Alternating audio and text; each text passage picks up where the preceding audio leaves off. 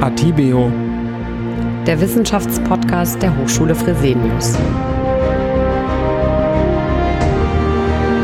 Herzlich willkommen zu unserem neuen Podcast. Heute sprechen wir über das Thema digitale Werbung, Fluch oder Segen. Wieder im Studio bei mir ist der Alex. Hallo Alex. Hallo Melanie. Hallo, Hallo liebe dir? Hörerinnen und Hörer. Äh, mir geht's ganz gut. Ja, das Wetter könnte ein bisschen besser sein, aber wir sind ja spät im Jahr. Wie geht's dir? Ich will ja nicht schon wieder sagen, dass ich gestresst bin, aber. Du siehst aber auch schon wieder so gestresst aus. Ach, vielen Dank, Alex, für die Blumen. Und du hast so viele Tüten hier dabei. Was ist das denn?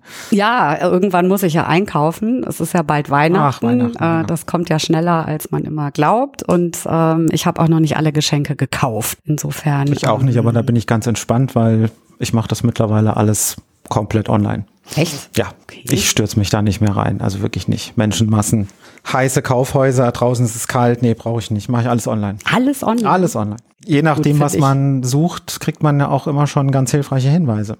Ja? Kennst du ja. Ja, ich finde das ja eher unheimlich, muss ich ganz ehrlich sagen. Echt jetzt? Also, ja, Okay, Wenn warum? ich im Internet surfe oder äh, shoppe, habe ich immer das Gefühl, dass ich gar nicht weiß, was passiert mit meinen Daten, was passiert mit meinen, äh, wenn ich meine Kreditkartennummer angeben muss, wird es, äh, was passiert damit, ähm, werde ich beobachtet, wo ich surfe, was ich einkaufen will. Wenn ich dann auf eine andere Seite gehe, werden mir plötzlich Sachen angezeigt, mhm. die ich mir vorher angeguckt habe. Das ist doch gar nicht Und das finde ich, ähm, ich finde das unheimlich. Also ich finde, das äh, könnte ruhig noch ein bisschen weitergehen und die Angebote könnten vielleicht noch ein bisschen passender sein sein, weil wenn ich mal irgendwie Glühbirnen gekauft habe, habe ich eigentlich keine Lust, dass mir dann jedes Mal wieder Glühbirnen, also brauche ich ja nicht nochmal, aber gut. Also ich ja, fände das. Aber das Thema schlecht. Datenschutz kannst du ja auch nicht äh, außer Acht lassen. Es ist doch wichtig zu wissen, was mit meinen Daten passiert. Ja, grundsätzlich schon, aber ähm, was erfährt man denn da schon groß über mich, außer äh, über Produkte, für die ich mich interessiere oder dass ich mich für Sport interessiere oder so? Weiß ich nicht. Finde ich jetzt nicht so dramatisch.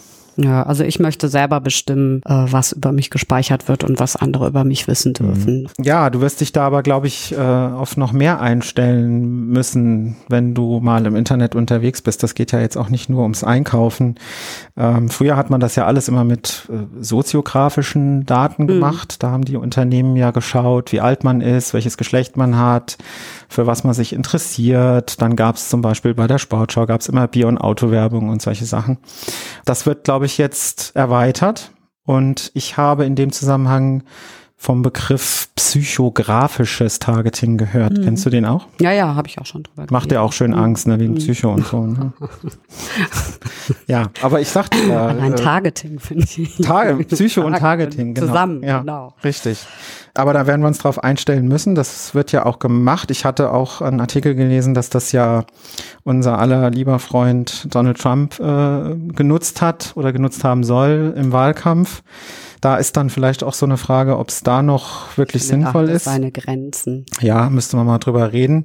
Dann gibt's aber natürlich wieder ein paar komplizierte Fragen, wo dann bei mir auch das Verständnis wieder nicht ganz so klar ist, so Stichwörter Ocean Modell oder Big Three, Big Five und so weiter da steige ich ja dann als Laie immer so ein bisschen aus. Ähm, da wäre es vielleicht ganz gut, wenn wir wieder. Auf jeden Fall. Also mich interessiert vor allem auch eben, weil ich das nicht ganz so unkritisch sehe wie du. Hm fände ich es ganz schön, mal zu wissen, was eigentlich dahinter steckt. Also was passiert das? tatsächlich mhm. mit meinen Daten? Muss ich wirklich, also welche Risiken gibt es? Ist es so, äh, dass meine Befürchtungen äh, sich bewahrheiten? Und ähm, genau, insofern bin ich da ganz deiner Meinung, dass wir okay. da mal wieder einen Experten befragen. Ja, kennst du jemanden?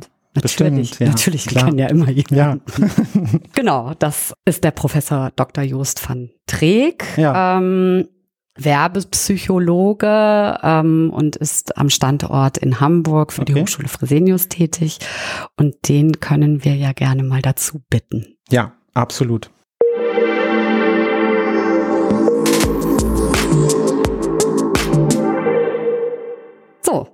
Jetzt haben wir Herrn van Treek äh, bei uns. Schönen guten Tag. Hallo. Hallo, Hallo Herr van Treek. Schön, dass Sie da sind. Wir haben ganz am Anfang immer eine kleine Rubrik, die nennt sich Forscher gefragt. Das heißt, wir stellen drei kurze Fragen und hätten gerne drei kurze Antworten, um Sie etwas einzuführen und vielleicht ein bisschen von Ihrer persönlichen Seite kennenzulernen. Ja, starten wir gleich mal mit der ersten Frage, Herr van Treek. Ähm, haben Sie eine Lieblingswerbung im Internet? Hm, ja, da habe ich äh, sogar zwei, nämlich im Grunde ist jede Werbung, die ich nicht sehen muss im Internet, meine Lieblingswerbung. Ähm, und wenn es dann doch um eine geht, äh, die ich irgendwie sehen muss, ist im Moment mein Favorit, den ich bei Instagram häufig sehe. Irgend so ein Pulver, das kann man in Abflüsse schütten und dann geht so ein riesen Schaumberg auf und löst alle Verschmutzung. Das ist so abstrus. Und das die macht Bilder richtig, sind so faszinierend? Ja, ja, das ist total abstrus äh, Situationen, die da gezeigt werden. Das finde ich sehr faszinierend. Okay. Und was ist Ihre Lieblings Oldschool-Werbung? Oh ja, da gibt's viele, aber die kommen so aus einer Klasse, da muss man dann irgendwie auch so aus meinem Semester mindestens sein. Also ich mag sehr gerne so ganz alte Ferrero-Küsschen-Werbung, wo so wirklich der Punk abgeht und alle, alle fröhlich sind und singen und tanzen. Ich mag aber auch sehr, sehr gerne den Superklassiker von dem Audi, der die mhm. Skirampe hochfährt. Cool, ja. Das ist so, mhm. das ist wirklich, da hat man noch gearbeitet und konnte wirklich sehen, wie, der, wie man dieses Auto mit dem Draht mhm. die Rampe hochgezogen hat. Heute nicht mehr mit Motion, nicht wie heute mit Motion Effects und so. Das war noch richtig. Da merkt man richtig Arbeit dahinter gesteckt. Ja, ja. Da merkt man die Zielgruppe Männer mit dem Auto. Ach, das, das wäre jetzt nicht meine, natürlich kenne ich die, aber die würde ich jetzt nicht als die meine Lieblings ja. ah, die fand ich jetzt ja. nicht so, aber gut, egal. Ähm, das ist äh, ganz interessant. Jetzt haben wir schon ein bisschen die Brücke geschlagen vom Real Life zum Internetleben. Wo kaufen Sie persönlich denn lieber ein? Kaufen Sie lieber online ein oder dann doch lieber im Einzelhandel? Hm, das sind, kann ich auch wieder aufsplitten. Lieber einkaufen tue ich im Einzelhandel, weil das Shopping-Erlebnis einfach ein ganz anderes mhm. ist und das ist so für mich genauso wie äh, eine schöne freie Zeit verbringen, irgendwo im Einkaufszentrum in tollen Läden. Äh, tatsächlich am meisten kaufe ich aber ein im Internet, einfach weil die Zeit mir kaum andere Möglichkeiten lässt. Ne? Auch mit Job und Familie ist dann morgens in der U-Bahn kann man die Einkäufe erledigen. Und Sie geben sich den Weihnachtsstress jetzt auch dann im Einzelhandel, oder? Wenn es gerade eben geht, versuche ich den Stress dann zu vermeiden. Okay. Ja, dann kommen wir zu unserem Thema. Ähm, wir haben uns genau darüber nämlich unterhalten. Muss man sich diesen Einkaufsstress in der Weihnachtszeit antun oder kann man das nicht alles online erledigen? Kann man. Kann man, ja. kann man. Man kann bestimmt auch beides tun. Nichtsdestotrotz muss man ja so ein bisschen aufpassen, wenn man im Internet einkauft, also online shoppt. Da werden ja doch so durchaus einige Daten gespeichert, meine Cookies werden gespeichert, mein also Surfverhalten wird analysiert. Mhm.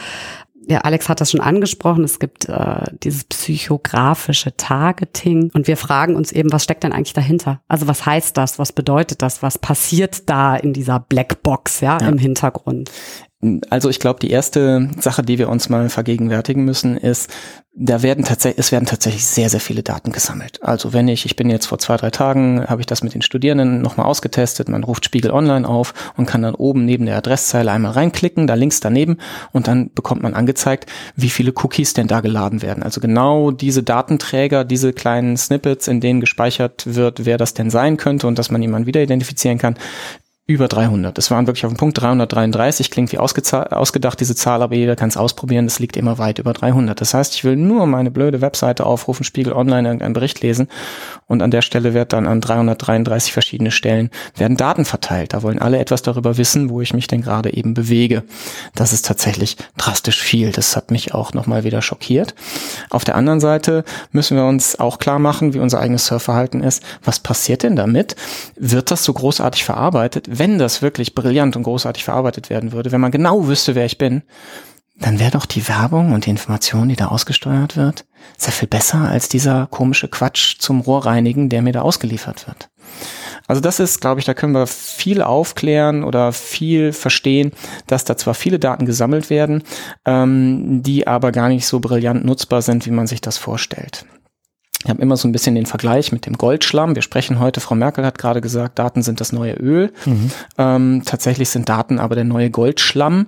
Das heißt, draußen vor der Tür stehen dann 14, steht dann ein Riesencontainer, da sind 14 Tonnen Schlamm drin und ich weiß ja, da sind irgendwie 130 Gramm Gold drin ja, damit ist es wertvoll, aber wer will die 14 Tonnen Schlamm? Niemand, alle wollen nur die 130 Gramm Gold. Die Situation ist im Moment eine, dass kaum jemand in der Lage ist, tatsächlich das Gold da wirklich raus zu extrahieren und es auch immer darauf ankommt, betrachtet der eine das tatsächlich als Gold oder betrachtet der andere das überhaupt nicht als Gold, ist quasi diese Information, die da drin steckt, für ihn wertlos. Letzten Endes finde ich, wird das, was an Daten gesammelt wird, das regt mich am meisten auf. Da werden viele Daten gesammelt, um damit letztendlich gar nichts zu machen und mir irgendein Rohrreinigungspulver zu zeigen, was mich überhaupt nicht interessiert. Und das jetzt dann noch so soziografische Daten oder reden wir jetzt hier schon von diesem psychografischen Geschichten. Wo ist denn da jetzt eigentlich genau der Unterschied? Wo ist der Unterschied? Also das ist nur die Frage tatsächlich, was verstehe ich denn auch als Gold und wie werte ich mhm. denn diese vielen Daten aus? Bislang hat man halt sehr darauf geachtet, rauszulesen, ist jemand denn eher männlich oder eher weiblich, der da gerade vom Rechner sitzt, ist er eher etwas älter, etwas jünger ähm, und dann noch eine Information, kommt er aus einer Großstadt oder wie auch immer, das kann man daraus lesen, wo sich jemand einloggt. Ähm, und damit hat man dann versucht, irgendwie Werbung weiter auszusteuern und genau das passiert Mhm. Das Erlebnis, das Nutzererlebnis, was wir haben, dass die Werbung, die ich da sehe, völlig irrelevant ist für mich. Ähm, beim psychografischen Targeting versuchen wir jetzt einfach aus den, den Spuren, die ohnehin erhoben werden, da Muster rauszulesen, um ein bisschen besser zu verstehen, mit wem haben wir es denn zu tun. Und dabei geht es nicht darum, genau zu identifizieren, ist das denn jetzt der Werner Müller oder die Sabine Schmidt, sondern eher nur im Sinne von, was ist das für eine Person, wie spreche ich die jetzt am besten an. Ich vergleiche das immer mit der ähm, Erfahrung, wenn ich in ein H&M oder sonst irgendwo hingehe, wo dann die Verkäuferin, wenn sie denn gut ist, oder der Verkäufer ziemlich schnell innerhalb von ein paar Sekunden mich abtaxiert und weiß, naja, der, der da gerade reingekommen ist, dann weiß die nicht, dass ich der von Trick bin, sondern der, der gerade reingekommen ist, der wirkt so, als müsste ich den jetzt erstmal 10, 15 Minuten in Ruhe lassen und dann kann ich mich dem langsam nähern, mit dem Verkaufsgespräch starten. Oder ist das jemand, der wirkt so, als müsste ich quasi sofort auf den zugehen, der mag dieses Austauschverhältnis, der will diese Beratung sofort haben. Und im Grunde ist es genau dasselbe, dass wir ähm, eigentlich schauen wollen, wie spreche ich denn diese Person optimal an, dass es angemessen ist für diese Person, dass das Nutzererlebnis ein besseres ist. Das ist ja dann das Ziel. Genau, das ist das Ziel. Welche Parameter spielen denn dann bei diesem psychografischen Targeting eine Rolle? Es ist ja, ja. nicht Alter, Geschlecht, nee, genau. Herkunft. Genau. Ja, also es ist so, dass äh, das Ziel ja ist, dass wir äh, so ein bisschen vorhersagen wollen, was den Menschen bewegt. Ja, und Alter und Einkommen und Geschlecht, ähm, das wissen wir in der Psychologie, sind eigentlich recht schlechte Parameter, um vorherzusagen, was denn den Menschen eigentlich bewegt.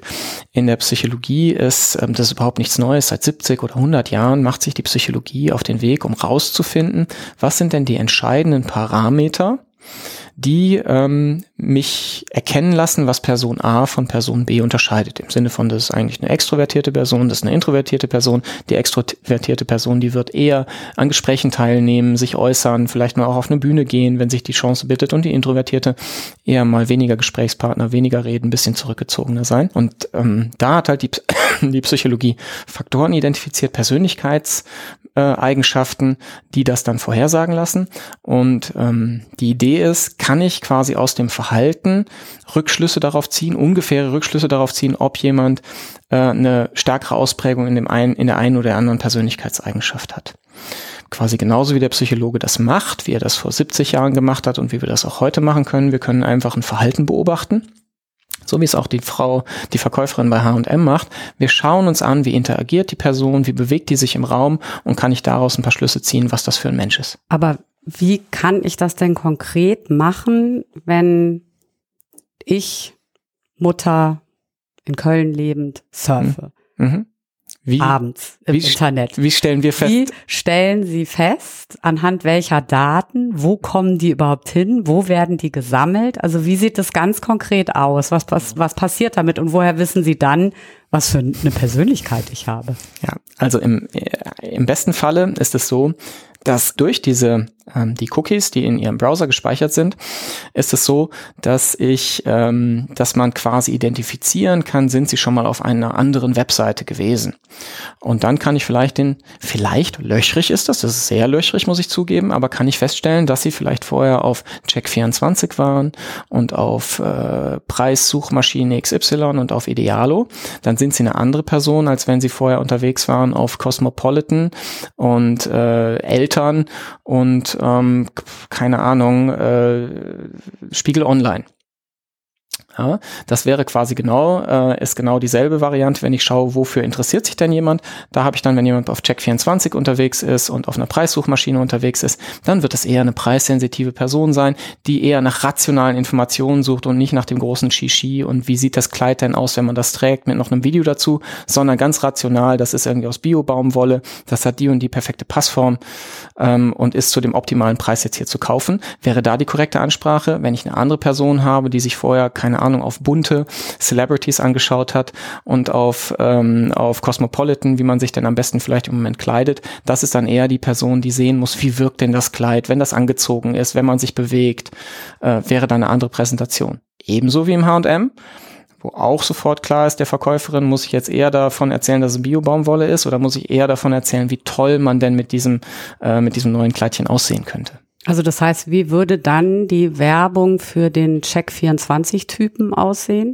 Die Werbung für den Check24-Typen, wenn wir tatsächlich bei einer Mode, man landet dann auf hm.de oder auf Zalando oder wo auch immer, dann würde ich tatsächlich in den Vordergrund stellen, ähm, die, die ganz knallharten rationalen Attribute, Bio-Baumwolle, ähm, Ökotex, Siegel, Stiftung Warentest, optimale Passform, 427 andere Käuferinnen vor Ihnen haben dieses Produkt als optimal bewertet ähm, und dann noch am besten das Kleid präsentiert mit, äh, mit irgendwie Maßband daneben dass ich genau sehen kann, passt das denn? Und wenn ich auf der anderen Seite eher unterwegs gewesen wäre auf einer Bunte und auf einer Gala.de und einer Cosmopolitan, ähm, dann geht es eher darum, dann äh, zu zeigen, wie sieht ein Mensch das Erlebnis, mhm. genau. Wie sieht die Person in dem Kleid aus? Wie wirkt es denn? Mhm. Und dann ist Ökotex und genau Passform ist eigentlich Zumindest sekundär. Mhm. Genau. Mhm. Und wie ist das, wenn dann aber ähm, um das Beispiel nochmal fortzusetzen, jetzt habe ich also abends von acht bis neun gesurft und äh, habe mir die ähm, das angeguckt, wie das Kleidchen passgenau bei irgendwelchen Models aussieht. Mhm. Ähm, und danach geht mein Mann ins Internet mit dem gleichen genau. äh, Computer. Genau. Was, was machen Sie denn dann? Da haben Sie den Finger genau in eine Wunde gelegt, die das, äh, die die Internetwirtschaft und die Werbewirtschaft hat. Bisher, also oder der der Status quo ist, wenn ich feststellen will, ist ein Internetnutzer männlich oder weiblich, jung oder alt, dann baut man da quasi auf diese Cookie und Bewegungsdaten und zwar zusammen kumuliert teilweise bis zu einem Jahr. Und daraus kann ich dann schließen, wenn jemand viel auf der FAZ unterwegs ist, wird er eher 30 plus sein. Wenn jemand viel auf bravo.de unterwegs ist, wird er eher 20 minus vom Alter sein und kumuliert das entsprechend auf. Und da Entschuldigung, da merkt man schon bei Ihrem Beispiel, was passiert denn in der realen Situation, dass heute liegt zu Hause so ein Tablet von Apple oder Samsung oder sonst irgendwem von Medion und das Tablet wird morgens vom Sohnemann verwendet, mittags von Mutti und abends von Vati, dann läuft das alles auf die gleiche Datenspur, weil die Datenspur ja eigentlich zusammengefasst ist. Genau, hängt an dem Gerät. Ja, ähm, und daher, das ist einer der Gründe, warum die Werbung, wie sie jetzt ausgesteuert ist, so stumpf und schlecht uns manchmal und vorkommt. daneben geht. Mhm. Und daneben mhm. geht, weil das einfach ein Mix ist aus dem 14-jährigen Sohn, ähm, äh, mittags der 34-jährigen Mutter und abends dem 37-jährigen Vater. Das geht einfach schief. Und das ist natürlich auch etwas, ähm, wo man sagt, das, warum wird das heute noch gemacht? Na, so ist es. Wie geht man bei einem psychografischen Targeting vor? Da wird es völlig schief gehen, wenn ich irgendwie den extrovertierten Sohn habe und die introvertierte Mutter und den leistungsgetriebenen Vater am Abend. Ähm, deshalb ist es ein, ähm, gehen wir eigentlich nur auf Surf-Sequenzen fokussieren wir nur auf Surf-Sequenzen. Das heißt nicht die Datenspur über ein ganzes Jahr, sondern wir schauen einfach, jetzt ist jemand unterwegs, da kommen Signale, da ruft jemand die Spiegel Online auf, das ist das erste Signal, zehn Minuten später ruft er dann die Cosmopolitan.de auf und nochmal 15 Minuten später ruft er dann die Gala auf. Und wenn dann 15 Minuten später wieder Automotorsport aufgerufen also wird und die, die Abenteuer, dann denn? kann man vielleicht darauf schließen, dass das jetzt, dass da gewechselt wurde, ja, man, das Surfverhalten ja. ganz anders war. Man wundert sich manchmal dann, wie viele Frauen doch auf dem Auto Sport okay. unterwegs sind.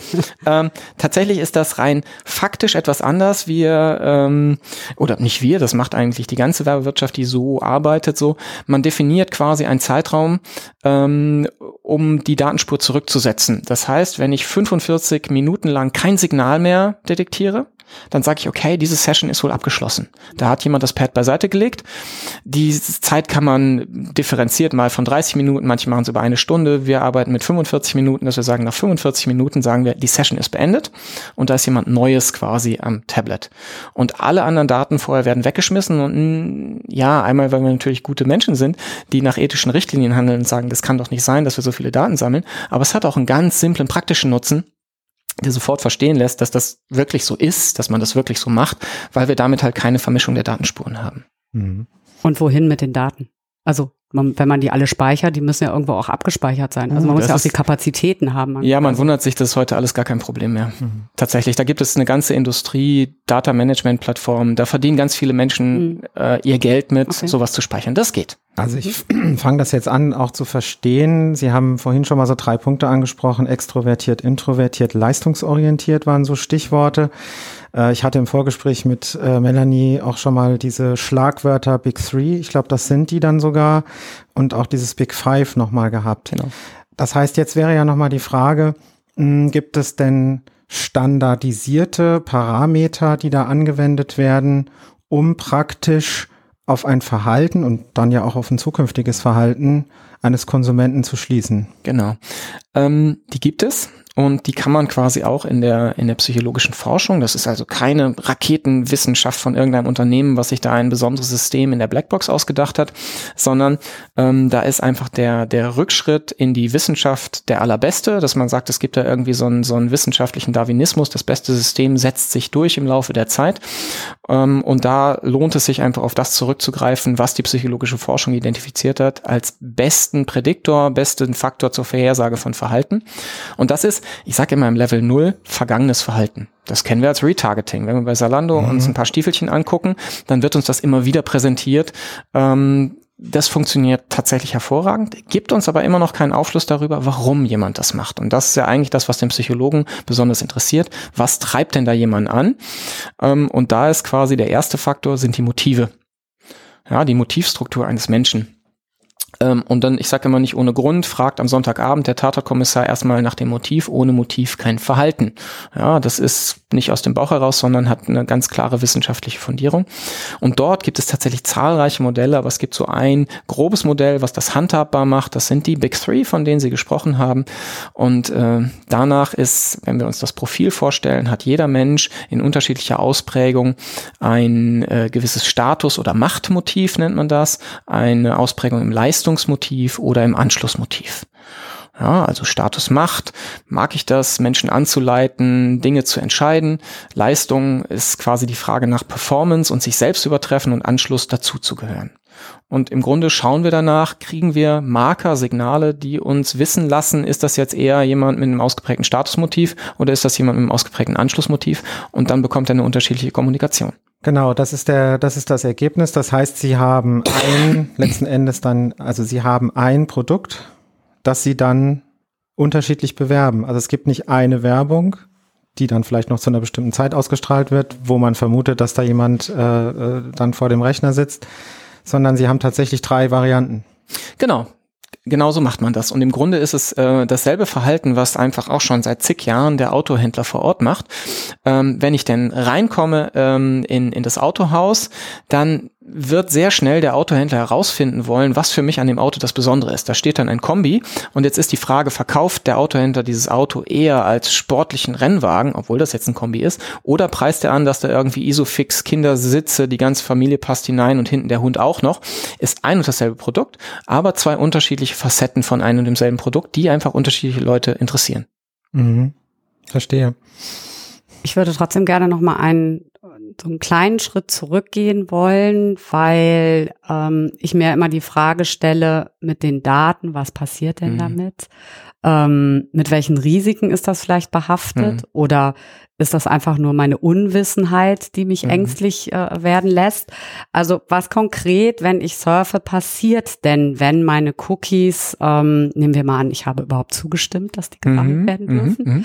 Ähm, was passiert denn dann damit überhaupt mit diesen Daten? Also das sehe ich ja. Ich gucke ja weiterhin auf Spiegel Online oder gucke mir das Kleid an. Was passiert denn im Hintergrund? Wo landet das? Wie ich, funktioniert das? Ich glaube, das ist auch tatsächlich das allergrößte Problem, ist diese besondere Panik vor einem Track Tracking im Internet, was passiert mit den Daten, dass das so undurchsichtig ist für mich als mhm. Endkonsument. Ähm, ich kann ganz klar versichern, nach so vielen Jahren in diesem Bereich, ich mache mir überhaupt keine Sorgen. Ich habe keinen Adblocker und stimme allen Cookies zu, weil einfach vollkommen klar ist, dass da extrem wenig mitgemacht wird. Einmal, ähm, weil die Daten dann doch so mehrdeutig sind, dass man da wirklich nicht so richtig viel mit anfangen kann in den meisten Fällen. Und zum anderen, weil, ähm, und da leben wir hier im sehr glücklichen Deutschland äh, und in Europa, wir zum Glück sehr gut reguliert haben, was man mit den Daten anfangen darf und was nicht. Das, was ganz klar der Fall ist, ist, dass auf gar keinen Fall identifiziert ist, dort ist jetzt die Melanie Hahn gerade im Internet unterwegs. Und ich weiß haargenau, die Melanie Hahn war jetzt auf der bunten.de und ach, schon wieder auf Cosmopolitan. Ah ja, und jetzt schaut die sich schon wieder die Stiefel an, wusste ich doch, die Hahn wieder.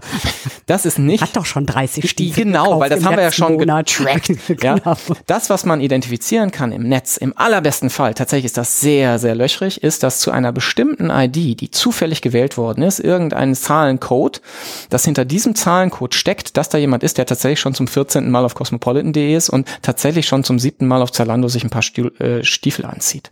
Aber auch da ist es so, dass zwar flächendeckend letzten Endes alles Verhalten getrackt wird, aber es sind unterschiedliche ähm, Teilnehmer im Netz, ähm, die nur jeweils einzelne Facetten äh, erheben können. Ja, das heißt, das kommt darauf an, wer die Werbung ausspielt, wann denn so ein Cookie gesetzt wird. Das wird tatsächlich sehr kompliziert, aber im Prinzip hat, haben alle Teilnehmer da im Internet äh, nur Bruchstücke jeweils, aus denen man dann versucht, was rauszulesen. Aber trotzdem, wo landet denn, wo landen die Daten? Also irgendjemand muss die ja kriegen. also irgendwer, irgendwie muss ja, wenn ich bei auf Spiegel Online bin und da was genau. lese, muss ja irgendwie, müssen ja die Cookies irgendwo hin. Also genau. wohin denn? Wo gehen die denn hin? Wo wird das ja. denn hingespielt? Das heißt, ich bin dann auf Spiegel Online und klicke da oben hin und dann können sie sich quasi an anschauen, wo die Daten gespeichert werden.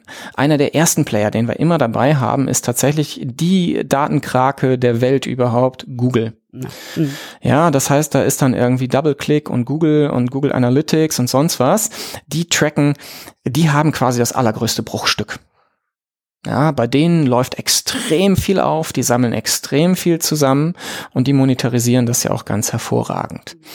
Ähm, dann finde ich aber noch Betreiber von sogenannten Ad-Servern. Irgendwo ist ja eine, eine Technologie, die entscheiden muss, jetzt geht da die Spiegel Online-Seite auf und da sind so ein paar Werbeplätze, wo die Anzeigen eingeladen werden müssen. Und die kommen ja nicht von Spiegel, sondern die kommen von jemandem, der die Anzeigen gespeichert hat. Und das wäre so ein Ad-Server-Betreiber, die kennt gar keiner, das hilft auch nicht, wenn ich da Namen nenne. Nee, und ja. auf diesen Servern wird eben auch diese Information zurückgespielt. Mhm. Wo ist denn das? Und dann geht die Verarbeitung, das ist wirklich eine ziemlich große Maschinerie, weil das so riesen Datenberge sind.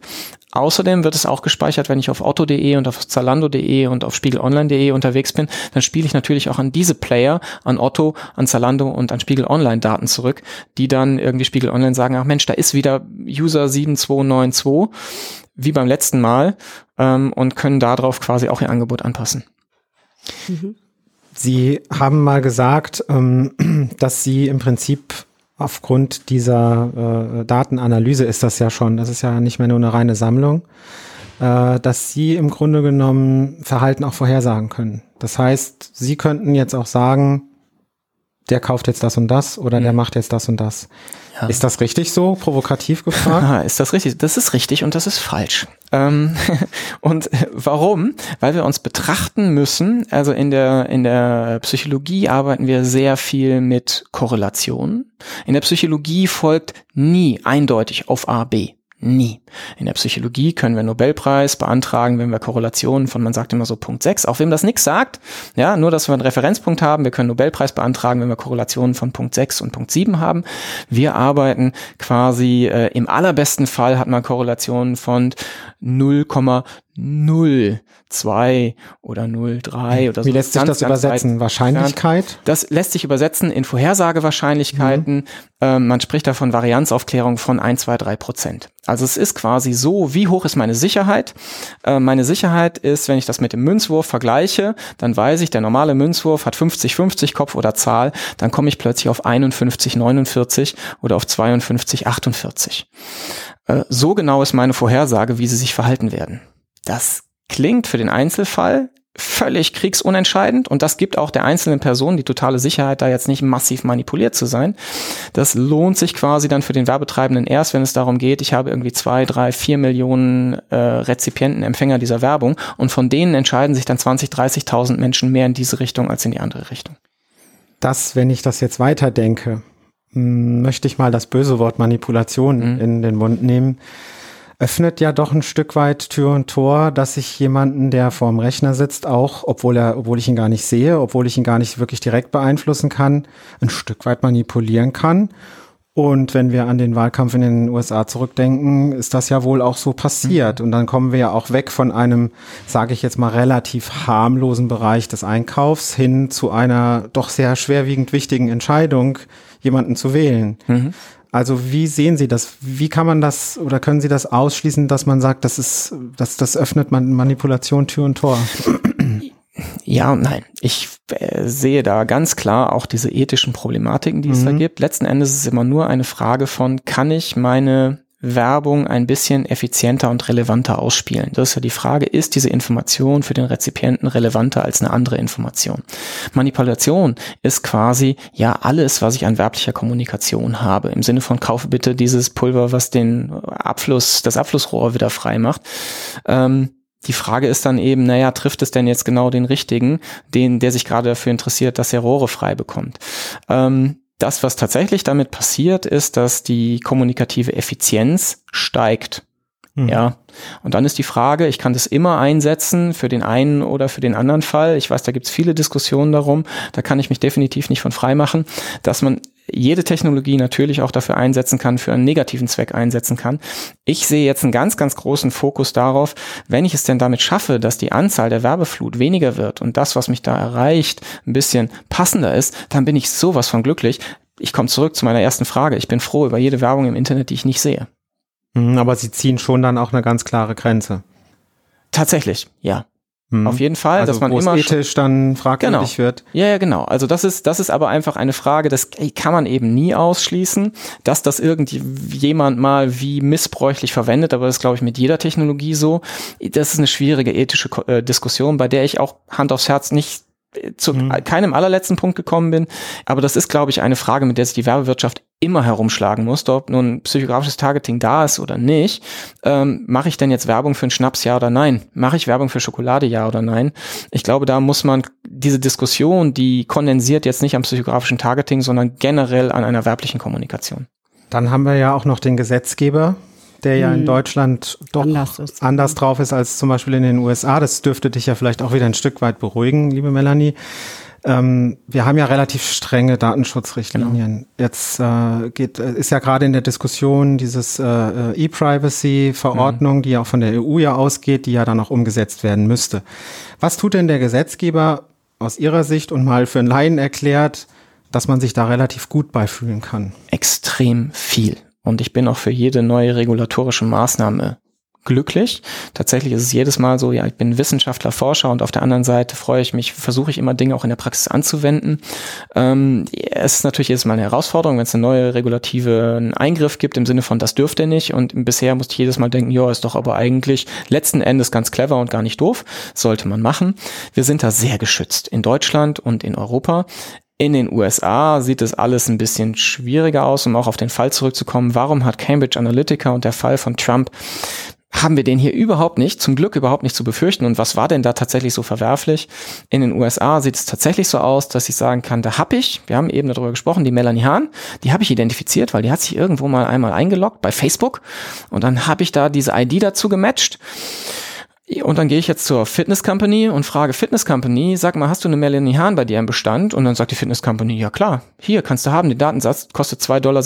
Und dann kann man den daran matchen und dann rufen die bei der Kreditkartenkompanie an und sagen, Mensch, hast du irgendwie Kreditkartenkompany, hast du Daten von der Melanie Hahn? Und sagen die, ja, haben wir, kannst du haben für 5,96 Dollar. Das ist ja, aber gruselig. Das ist also total das gruselig. Müsst ihr das wäre ja in Deutschland jeder einzelne Schritt ja, Verstoß. Gar nicht. Jeder ja. dieser Dinge Schritte kann. wäre in Deutschland so ein starker Verstoß, dass die Strafen so wären, dass sie das Unternehmen sofort zugrunde richten würden. Und zwar nur bei einem einzigen Verstoß gegen eine, irgendein Datum bei einer Melanie Hahn.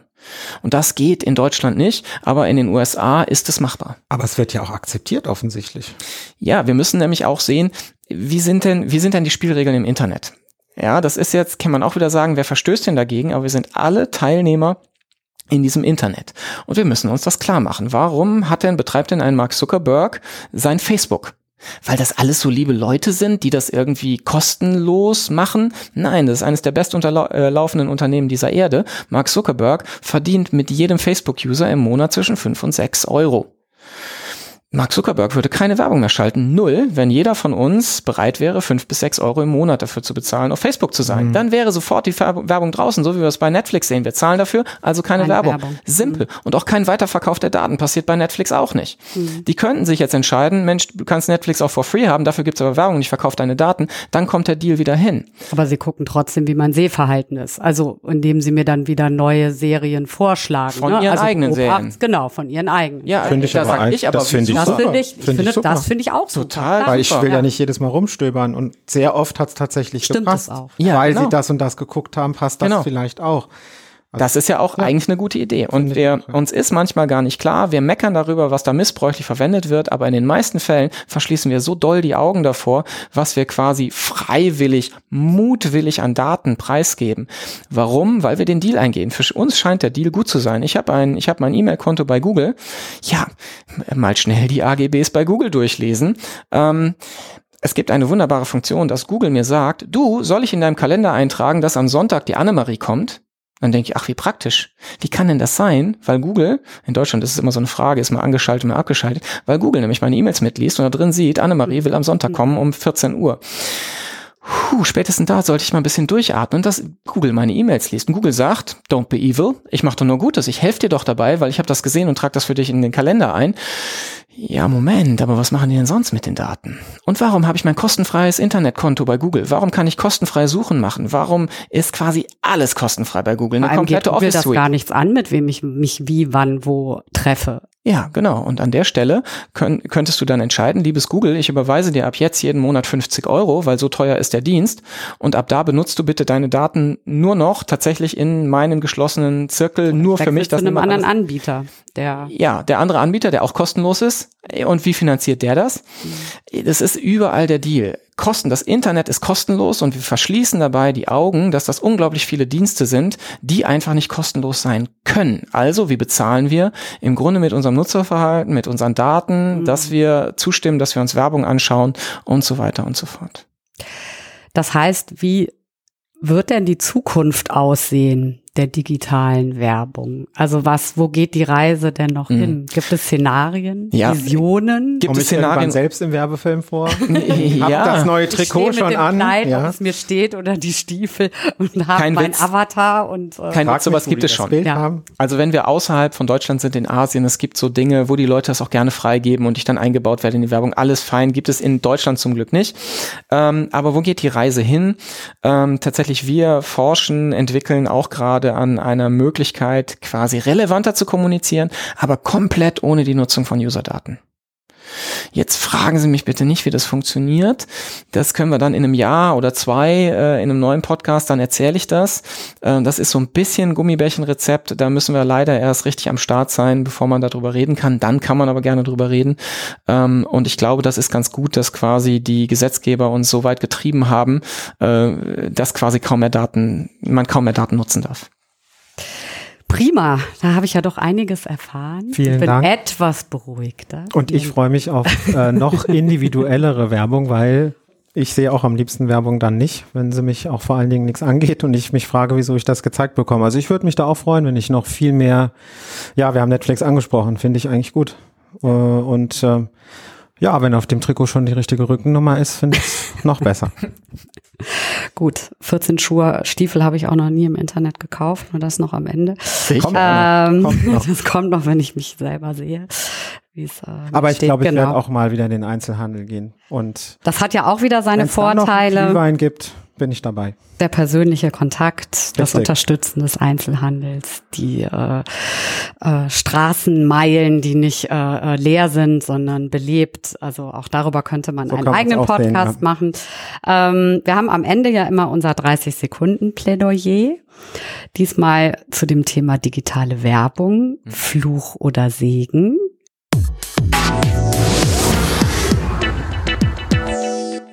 Digitale Werbung, Fluch oder Segen. Ich würde äh, in erster Linie sagen, es ist schon ein Segen und man muss es aber für sich immer den Trade-off für sich berechnen, äh, nichts ist umsonst. Das heißt, ich bin das Produkt im Internet, wenn ich kostenlos irgendwelche Informationen abrufe, wenn ich äh, kostenlos Artikel lesen kann, dann hat das seinen Preis und der Preis ist halt eben, dass meine Daten weiterverwendet werden können, um mir maßgeschneidert Angebote zu machen, damit ich wieder was kaufe, um genau diese Produkte und Dienstleistungen zu kaufen, um dieses ganze System am Laufen zu halten.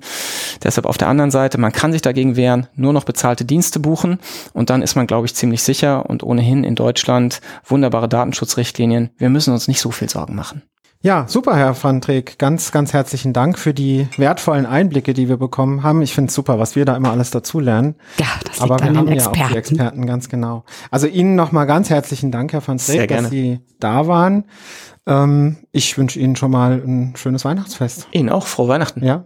Und viel Spaß beim Geschenke kaufen. Kein Im Stress Internet. im Internet. Genau, wir machen das ja im Internet. Genau. Auf jeden Fall. Also, alles Gute. Wir hören uns wieder in einem Monat. Im neuen Jahr. Das ist schon im neuen Jahr, das genau. Ist dann im neuen ja. Jahr. Und da blickt man ja gerne in die Zukunft. Und deshalb beschäftigen wir uns mit dem Thema Bildung der Zukunft, Hochschulen der Zukunft. Da ist auch viel im Wandel. Da sind wir schon wieder beim Thema Digitalisierung. Aber da gibt's noch andere Aspekte, die ganz wichtig sind. Wir wollen zum Beispiel auch mal gucken, wie sieht es mit sozialem Engagement aus? Wie sieht es mit Nachhaltigkeit bei Hochschulen aus? Es wird, glaube ich, auch ein sehr interessantes Gespräch. Mhm. Da haben wir auch mal unseren Hochschulpräsidenten an Bord. Genau. Da freuen wir uns auch schon drauf. Und äh, wir hören uns ja vor Weihnachten nicht mehr. Also Nein. ein Schöne schönes Weihnachten. Weihnachtsfest Auch für äh, euch. und kommt gut ins neue Jahr. Stressfreie Einkäufe bitte. genau. Ja, Mit guter Laune. Okay. also dann. Bis dahin. nächstes Jahr. Tschüss. Tschüss. Atibeo. Der Wissenschaftspodcast der Hochschule Fresenius.